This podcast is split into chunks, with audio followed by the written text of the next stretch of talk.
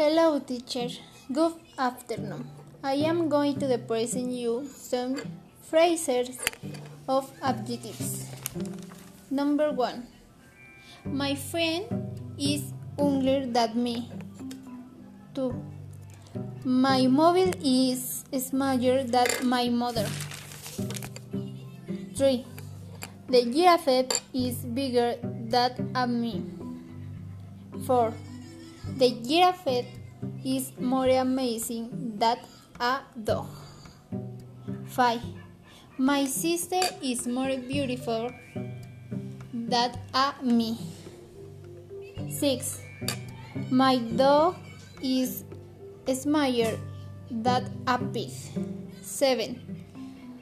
The sheet, the sheet is lighter than a car, cardboard. 8.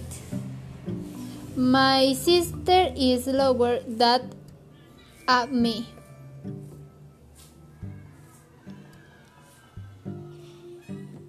Night. The afternoon is colder than a yesterday. 10. I am thinner than a my friend.